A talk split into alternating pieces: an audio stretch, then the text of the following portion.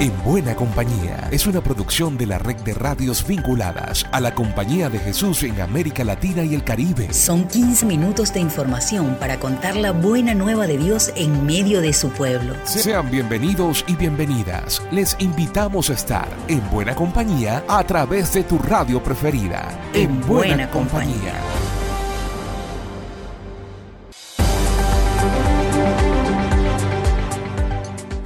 Llegamos a compartir con ustedes en América Latina y el Caribe este sabroso encuentro para estar otra vez en buena compañía a través de la red de radios jesuitas. Soy Alexander Medina y en nombre de todo nuestro equipo de producción sean bienvenidas y bienvenidos. Esta es la palabra oportuna de Francisco. En Canadá, las comunidades indígenas llevan una historia de sufrimientos el padre Lucas López nos reseña el mensaje de aliento que les envió Francisco. Un saludo, Alexander. La semana pasada, el Papa Francisco acogió y escuchó los testimonios de las comunidades indígenas del Canadá.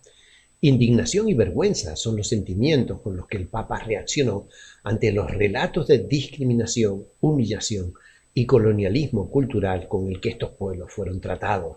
Pidió perdón el Papa a Dios en nombre de la Iglesia por las personas católicas que actuaron con tales valores contra los jóvenes indígenas. Agradeciendo la voluntad de caminar juntos, Francisco recuperó las dos preguntas de Dios a Caín. ¿Dónde estás? ¿Y dónde está tu hermano? Pues eso, Alexander, necesitamos mirar también nuestro entorno y preguntarnos dónde estamos y qué hacemos cada día con nuestras hermanas, nuestros hermanos. Lucas López, del equipo CEPAL, para En Buena Compañía. Nuestro compañero Erasmo Santander de Ecos de Pasto en Colombia nos comparte una interesante experiencia denominada ecoajedrez. Es una bonita iniciativa llamada Ecoajedrez, una alternativa ambiental de reciclaje, especialmente entre la población estudiantil, ya que también enseñan matemáticas a través del deporte ciencia. Daniel Martínez nos comenta sobre este proceso. Captamos, por ejemplo, desde 500 kilos, digamos, un colegio hay premios en ajedrez, en preajedrez y de igual manera si reciclamos hasta tres toneladas tenemos tableros de ajedrez a gran escala hechos pues con este material que normalmente conocen las personas como basura. Entonces nosotros utilizamos estos elementos para realizar material didáctico y lúdico, muy pedagógico a la hora de enseñar las matemáticas para los niños. Gracias a esta iniciativa, han logrado articularse con diferentes instituciones gubernamentales y particulares para extender su trabajo en bien de la ecología, siendo reconocidos por el Ministerio del Medio Ambiente y Naciones Unidas. Dina Erazo habla de esta labor. Este domingo tendremos nuestra primera siembra de mil arbolitos en Genoy, en el kilómetro 3, donde estarán de invitados chicos de la Universidad Mariana apoyándonos en la sembratón, chicos del Nodo Ambiental de Nariño, Corpo Nariño, el Ejército, Precisamente en estos días, Ecos de Pasto, emisora de la Compañía de Jesús y Ecoajedrez, van a sembrar 100 árboles nativos en un bosque aledaño a nuestro transmisor, contribuyendo así al cuidado de la casa común. Gracias Erasmo por esta novedosa experiencia. Y con él nos vamos a Chile. Ingrid Riederer nos reporta que proponen una iniciativa sobre los cuidados del trabajo doméstico en el marco de la invitación realizada a la ciudadanía para presentar iniciativas populares de norma, el Núcleo Constitucional de la Universidad Alberto Hurtado junto a Comunidad Mujer presentó la iniciativa Derecho a los Cuidados, cuyo tema es Derecho al cuidado y reconocimiento del trabajo doméstico y de cuidado no remunerado. Esta iniciativa popular de norma fue aprobada en general en la Comisión de Derechos Fundamentales de la Convención Constitucional.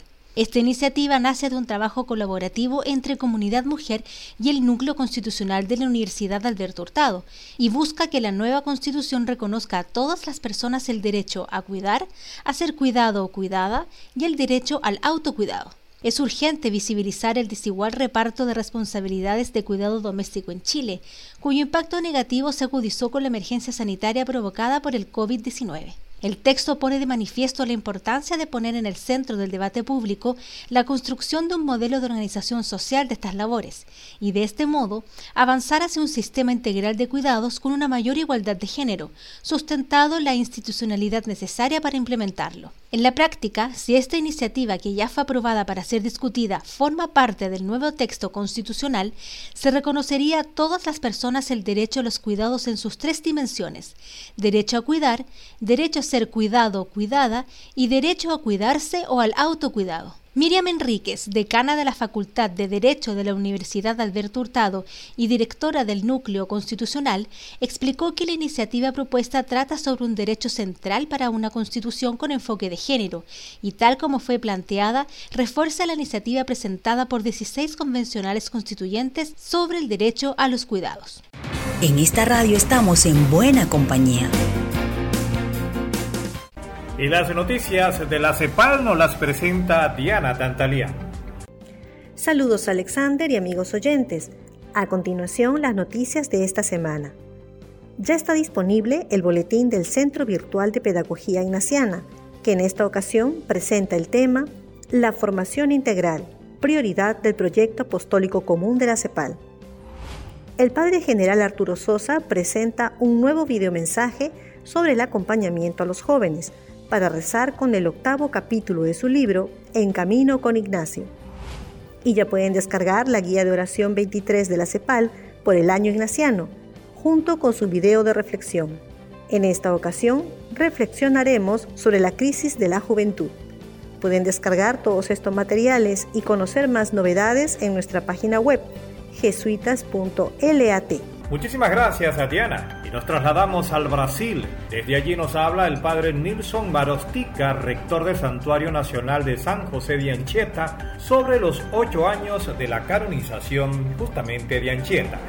Buenos días amigos de la CEPAL. Soy el padre Nilson Marostica, jesuita, rector del Santuario Nacional de San José de Anchieta, aquí en Espíritu Santo, Brasil. En este día 3 de abril celebramos ocho años de la canonización de Anchieta, español de las Canarias, que venido a Brasil lanzó los fundamentos cristianos de la nación, según dijo el Papa Francisco en la misa de canonización y ahora es el copatrón de la nación brasileña, junto con Nuestra Señora Aparecida. Después de su canonización, hemos visto aumentar en mucho las peregrinaciones al Santuario Nacional donde vivió sus últimos ocho años de vida. Además, el santuario pasó por una bonita y completa restauración. Hoy tenemos una iglesia toda ella climatizada y su espacio litúrgico readecuado.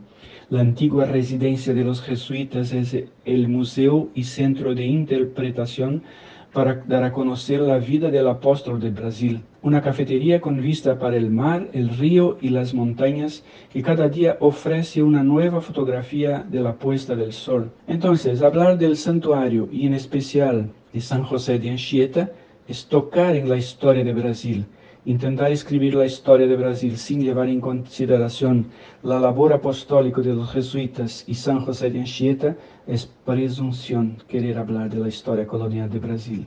San José de Anchieta pone de relieve la necesidad de seguir construyendo una nación basada en los valores de la fe y de, de la justicia.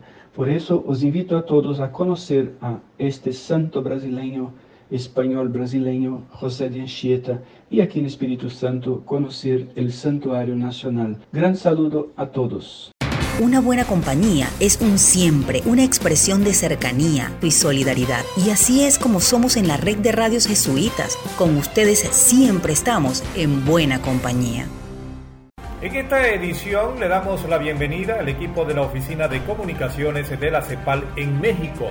Se estrenan recordándonos que aún no se hace justicia en el caso de los estudiantes de Ayotzinapa. A casi ocho años de la desaparición de los 43 de Ayotzinapa, el caso sigue sin esclarecerse. Recordemos que el 26 de septiembre de 2014 fueron desaparecidos los estudiantes de la normal rural Raúl Isidro Burgos, en Ayotzinapa Guerrero, al sureste de México. El pasado 28 de marzo, el Grupo Interdisciplinario de Expertos Independientes GIEI que ha supervisado el caso internacionalmente, dio a conocer su informe GIEI Ayotzinapa 3, y entre sus principales hallazgos exhibieron un video donde elementos de la Secretaría de la Marina manipularon el basurero de Cocula en Guerrero, lugar señalado por el gobierno anterior de Enrique Peña Nieto como el espacio donde los estudiantes rurales habían sido incinerados por grupos de la delincuencia organizada hecho conocido como la verdad histórica. Desde 2015, los estudiantes del GIEI cuestionaron dicha verdad histórica, refutando que era imposible que el basurero de Cocula albergara una hoguera de las características necesarias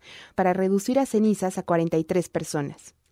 Por su parte, el Centro de Derechos Humanos Miguel Agustín Pro Juárez, obra jesuita que representa a las familias de los estudiantes, señaló que los nuevos hallazgos no solo muestran las irregularidades del pasado, sino que son una advertencia sobre el presente en la medida en que son esas mismas Fuerzas Armadas, propensas a las violaciones a derechos humanos, las que han sido fortalecidas por el actual gobierno y participan hoy en la seguridad pública. En conferencia de prensa, las familias de los 43 estudiantes dijeron sentirse engañadas y demandaron al presidente Andrés Manuel López Obrador a no posponer más el esclarecimiento del caso y a exigir a las Fuerzas Armadas que entreguen toda la información para lograr la anhelada verdad y justicia. Para En Buena Compañía, reportó la Compañía de Jesús en México.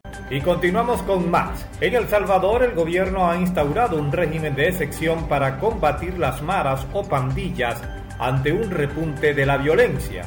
Herminia Funes nos informa. Luego del repunte de asesinatos, más de 72 en dos días, El Salvador se ha enfrentado a un régimen de excepción que ha posibilitado capturas masivas y encierro total para los pandilleros detenidos según el gobierno, quitando hasta las colchonetas donde dormían los pandilleros y racionándoles la comida, el problema se va a resolver.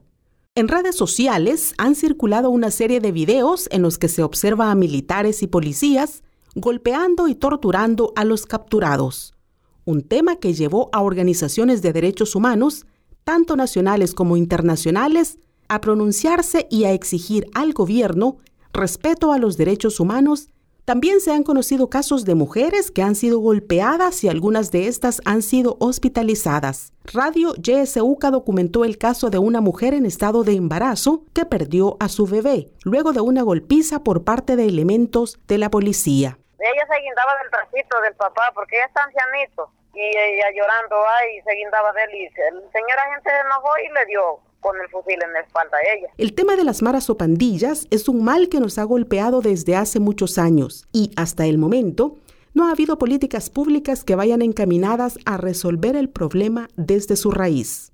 Cada administración de gobierno lo único que ha ofrecido a lo largo de los años es represión y la creación de más cárceles, además del endurecimiento de leyes que ahora no solo irán destinadas a los integrantes de pandillas, sino también a los medios de comunicación. César Faguaga, presidente de la Asociación de Periodistas de El Salvador, APES, e integrante de la Mesa de Protección a Periodistas, cuestiona las últimas medidas adoptadas por el gobierno y que afectan directamente al periodismo, sobre todo al independiente. Consideramos esta reforma como un claro intento de censura a los medios de comunicación. Prohibir al periodismo reportar la realidad que viven miles de personas que habitan en comunidades controladas por pandillas no surtirá ningún efecto en la vida de las personas, sino que creará un espejismo que no es fiel a la verdad. No mencionar a las pandillas tampoco las hará desaparecer. Las recientes reformas al Código Penal y a la Ley de Proscripción de Pandillas castigan hasta con 15 años de prisión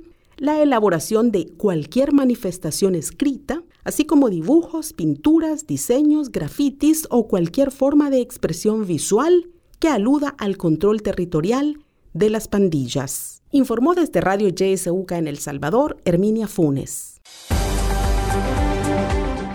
Y para despedirnos, escuchamos en la palabra final al padre Julio Merediz, director del IRI 404 FM Trujuy 90.1 una radio que lleva casi 27 años al aire en un rincón de Argentina. En estas tierras propiamente del Papa Francisco, porque aquí realizó gran parte de su labor como provincial, como rector, como fundador de muchas capillas y colegios, y estamos comentando cómo fueron estos 27 años de nuestra radio FM Trujuy.